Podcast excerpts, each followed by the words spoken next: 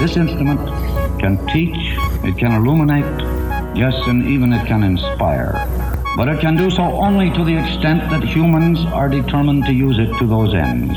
Otherwise, it's nothing but wires and lights in a box. Four, three, two, one, and liftoff.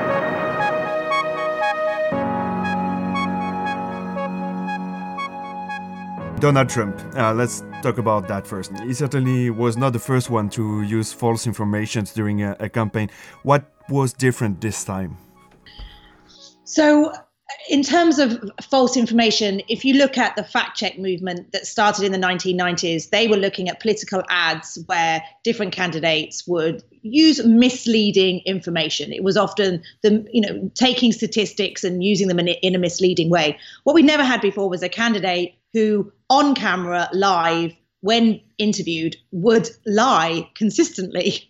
Uh, and we'd never had that. We never had a situation where information coming out of a candidate was so clearly wrong and it was happening so frequently. So it kind of created a framework for a campaign where journalists just didn't know what to do with that. They just didn't know how to cover him. And we're seeing the same pattern take place now that he's president.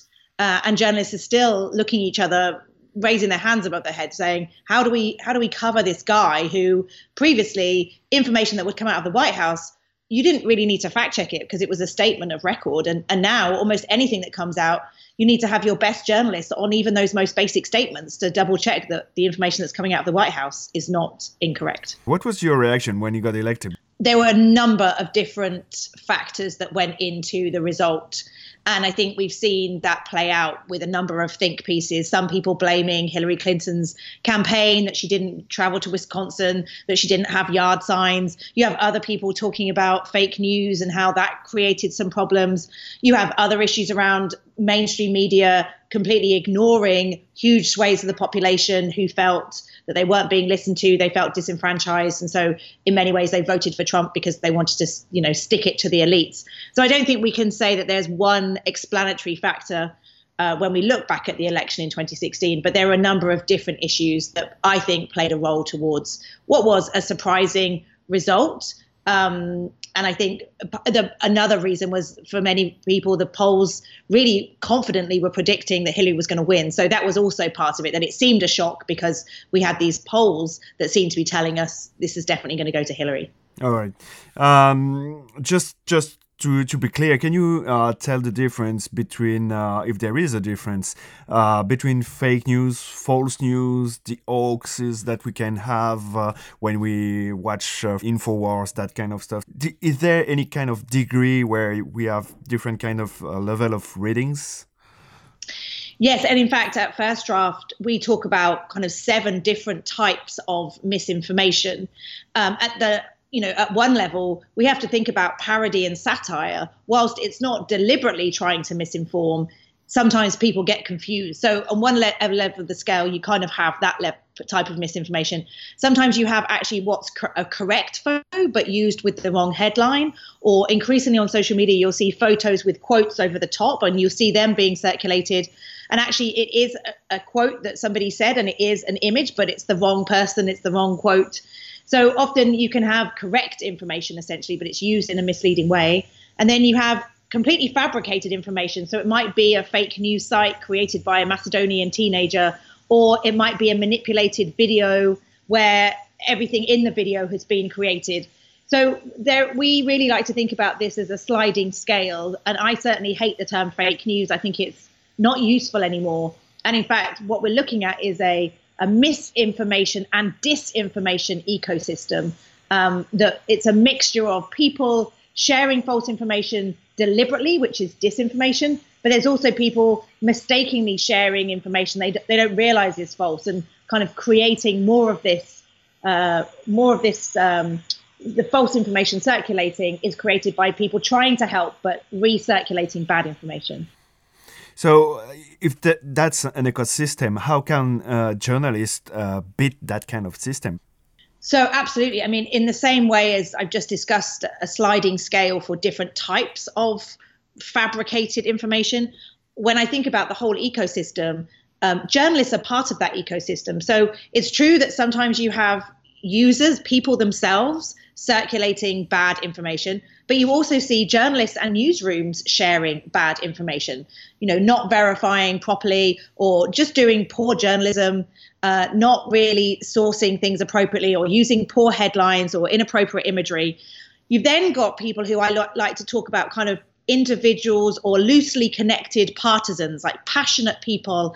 You might call them trolls, but you kind of have people who are trying to push out information collectively. They all believe in a certain thing and they're all trying to work together using the same messaging, all the way through to kind of systematic propaganda, where you have you know actual factories of people pumping out information to to deceive or to influence opinion. So when we think about the ecosystem for me journalists are part of that and they have a responsibility to ensure that they are kind of acting to the highest levels because now there's really no room for mistakes. Everybody is part of the ecosystem and in the same way as i have a responsibility as an, as an individual not to share poor information so do journalists because we're also facing systematic campaigns uh, and people who are in this ecosystem trying to influence opinion. So all of us, you know, in many ways, it's an information war. All of us are part of this ecosystem, and all of us have a responsibility to make sure that we don't share poor information. Uh, the audience has a responsibility, and and what can they do? I mean, you have your day, you have your kids, you have a, a ton of things happening in your life, and then after that, you have to check, even check your news. What? How can you do that? So I think part of the problem is that it, with the advent of smartphones and Facebook and Twitter, overnight everybody became publishers, but they didn't recognize that power. So I like to think of this analogy that if I'm in a restaurant or a cafe with my friends as humans, we like to gossip and we'll share information with each other, and we're not 100% sure whether it's true, but that's kind of part of the way that humans interact. Now, if I have to stand on stage and give a pronouncement, or I have to, uh, you know, announce to a room, I in my head think, hang on, I have to be very careful about what I say now. I can't just, you know, talk in rumors. But the problem with Facebook and Twitter is essentially everybody now has a responsibility. It's like they're on stage or it's like they're actually drawing a sign that will sit on a wall.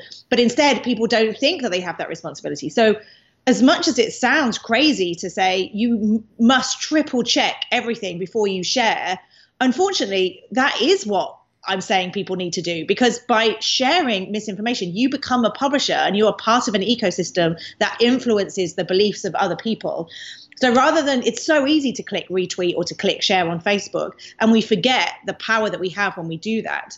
And it is an individual responsibility to think, what's the impact of doing this? Am I absolutely certain that this is not an old image? Can I Google the headline of this? Am I sure that this this story has been around? Because ultimately we have that power, and I think we as a society didn't necessarily recognize the power that was put in our hands when we suddenly got the, the power to publish when Kellyanne Conway uh, is talking about the Bowling Green massacre, or when uh, Sean Spicer, uh, the current White House press secretary, insists of on challenging the most obvious proof that actually Trump inauguration wasn't a success at all or whatever.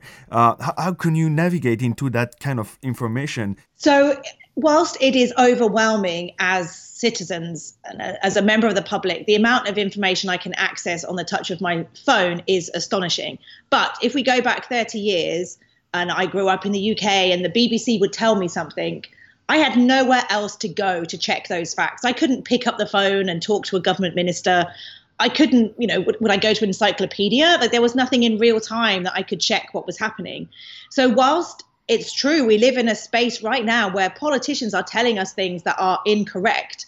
For example, with Kellyanne Conway and the Bowling Green massacre, if somebody had Googled that information, they probably would have come up with the fact that actually to, what she's referencing are two Iraqi men from Bowling Green who were arrested, and she now has said I miss I misspoke. Well, actually, if somebody had Googled, they might have found that out and recognized it. And of course, I understand that it's not up to normal citizens to fact check the press secretary or Kellyanne Conway. We live in challenging times, but at the same time, we have access to real time information. So before we retweet what Kellyanne Conway says, is our responsibility to double check to see well what are other journalists saying what are other experts saying what are historians saying what are people you know Uh, by Googling or searching on Twitter, we can very quickly see what other people are saying. So, whilst it's frustrating to hear politicians say this, in many ways, Twitter, whilst it has its problems, also lives up to that description as a self cleaning oven.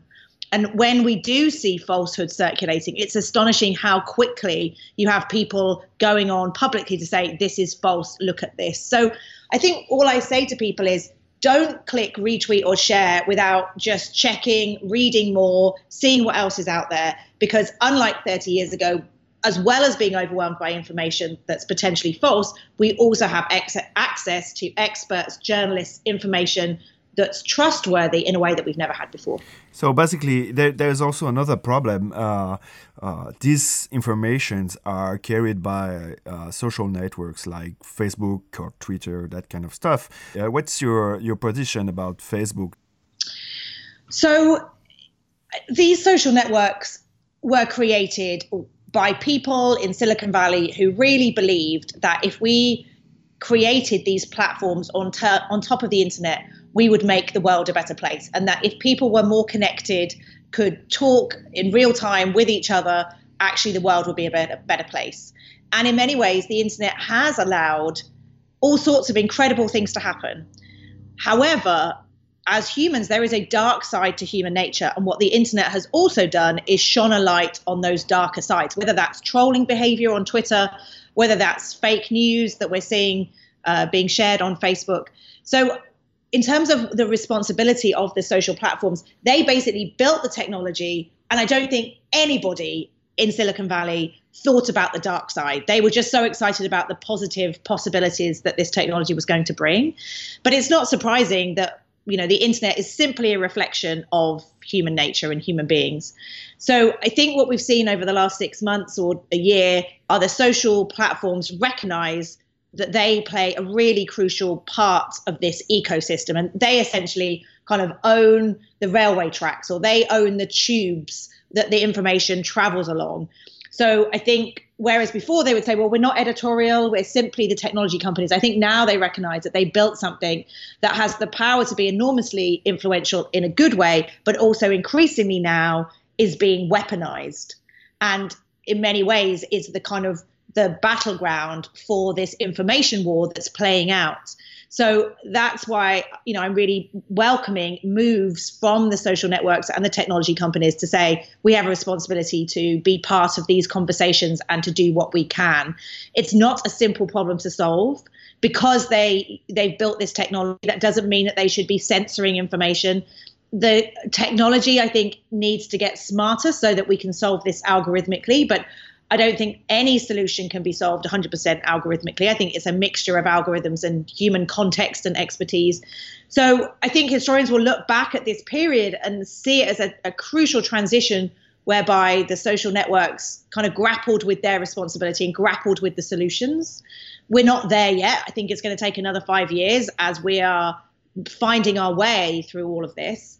Uh, but I'm glad to see that the social networks are starting to say, yes, we're part of this ecosystem let let us collaborate with others and try and come up with solutions. Classifying uh, websites uh, depending uh, of their uh, type of credibility and uh, all that stuff is really good, but um, this kind of classification isn't it a, a problem, an ethical problem too? Yeah, I mean, it's certainly a very difficult challenge. And in fact, an American professor tried something similar in November, and she got a huge amount of criticism for trying to come up with a similar list.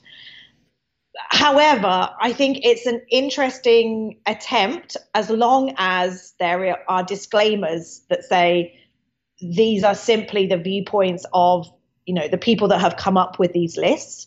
Uh, but if it sparks a dialogue around what do we mean when we say a, a, site is a satire site? What does it mean when we say a site is a hyper partisan site?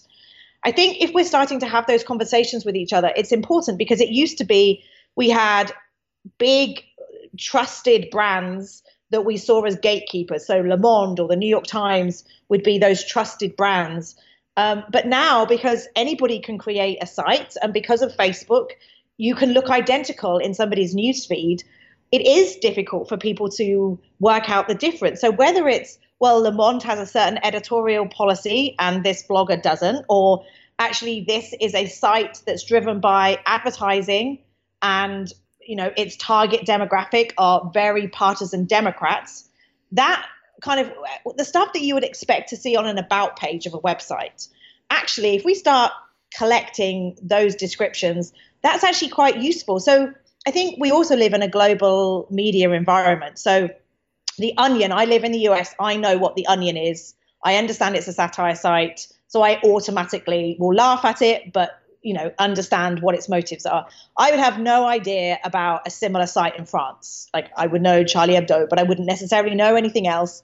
So I also think it's interesting to think through globally how do we make sense of this? If you don't understand a particular landscape of one country, how do we start to do that? So whilst I completely understand that that attempt by Le Monde wasn't perfect, I see I would use it as a potential first step in the same way as I might use Wikipedia as a first step to try and get more context about a particular site. So that's kind of, I think it's a, a useful first step. It's not a total solution.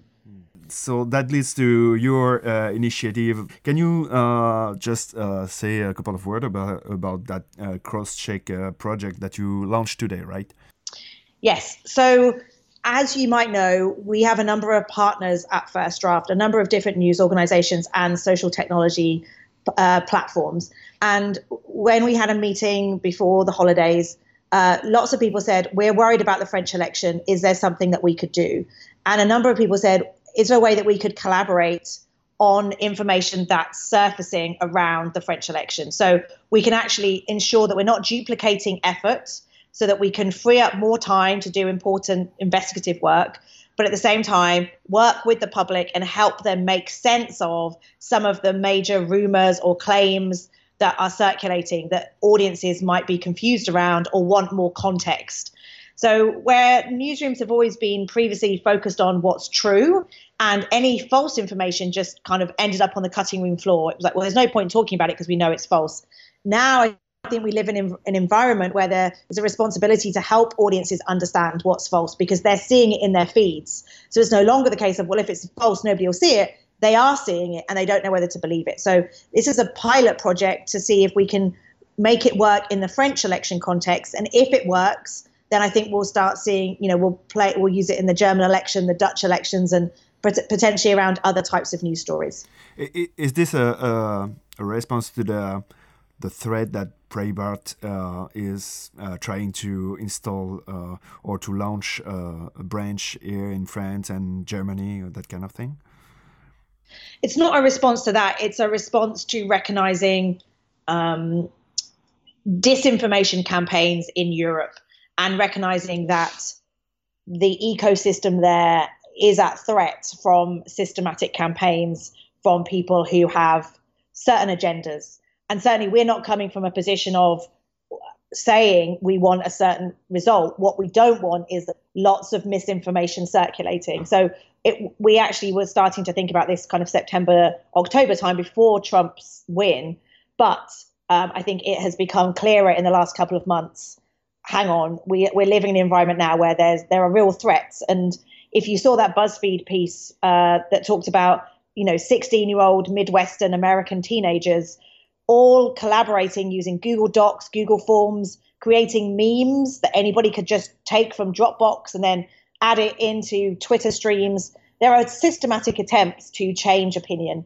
And so we really wanted to say the only way to fight back essentially is to work together collaboratively to make sure that all efforts were helping one another rather than lots of different newsrooms having to resource the same checks on the same information.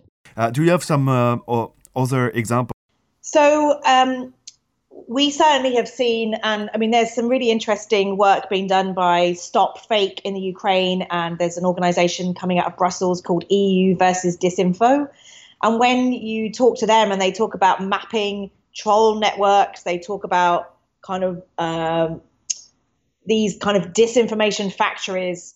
There's a there's a recognition now that it's so easy to create these false messages, whether that's you know systematic, lots of bots, bots on Twitter pushing out the same messaging um, that can be really pervasive. Whether it's the creation of visuals where people are much more likely to be um, critical of visuals. So, for example, in in the US context, we actually saw uh, video footage of long lines at a polling station that had actually come from Russia, the Russian election two months previously. We also saw photoshopped images where uh, a police officer arresting an immigrant was photoshopped onto a long line of voters outside a, a polling station. So we're seeing it's not just fake news sites. We're also seeing manipulated images, um, uh, the use of old old footage used in the wrong context. Uh, we're seeing bot networks. We're seeing troll factories. We're seeing we're clearly seeing attempts, systemized attempts to change public opinion.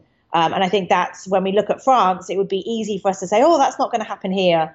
Uh, but I think there's a lot of evidence that these kind of um, leaks, hoaxes, rumors are going to be swirling around, and the French uh, electorate aren't necessarily going to know what to believe. Okay, so basically it's about education, right? Uh, education of the adults, but uh, what about the kids? So, what, Facebook is one of the partners, and they're very serious about supporting news literacy campaigns. So certainly the process when we debunk this these uh, rumors and claims, the debunking process will be visible and transparent. So it's not going to be, oh, this was debunked by Le Monde, you have to trust us. There will be an explanation. Actually, this is an old image from 2006. Here's the original image. This is why you shouldn't trust it. Or look, here's the two photos that have been photoshopped together. So I think from the kids' perspective, what we hope is that we will be creating all of these materials that teachers would be able to use or families would be able to use within, you know, to teach one another about what they're seeing. Um, and so cross generationally, hopefully, we'll start to help people recognize that this is very complex. The term fake news isn't very helpful. We have to understand that it's very easy for an eight year old to create a YouTube video on iMovie, which is a complete manipulation. Uh, and so, in many ways, the kids understand this more. So we have to think about educating the whole family about how this can be created, how easy it is to disseminate, and what the impact of that can be on the public sphere. Yes. Um, so I think one point I like to make to everyone is that our brains are often not rational when it comes to this type of information.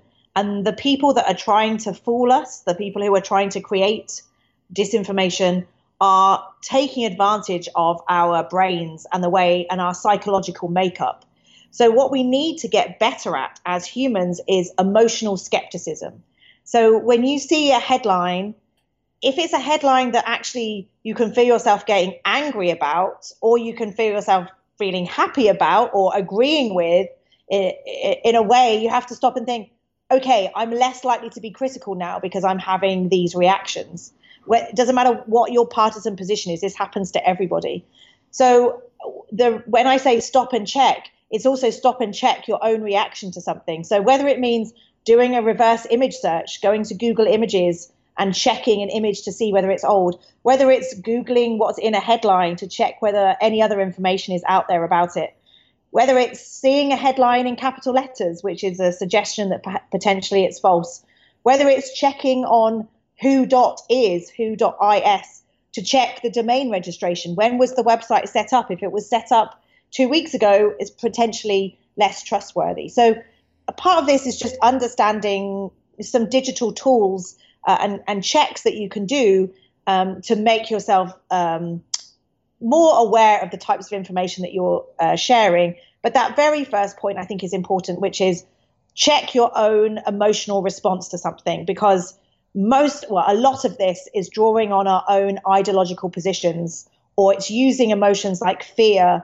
to make us not critical of something. So, you know, before the election, you saw a lot of fake news that was targeting Republicans. Now that Trump is in power and you see a lot of the Democrats are very, very fearful, you're seeing them being targeted with fake news or false information. And people are just sharing and retweeting because they desperately want that to be true. They want, you know, if, if there's anti Trump material, they desperately want to retweet that because that's how they're feeling. So, as humans, we just have to be very aware of the power of our brains uh, to, you know, to allow ourselves to be to be duped by information. Whereas if we were being more rational and we stopped and we checked and we took five deep breaths, we'd be less likely to share false information.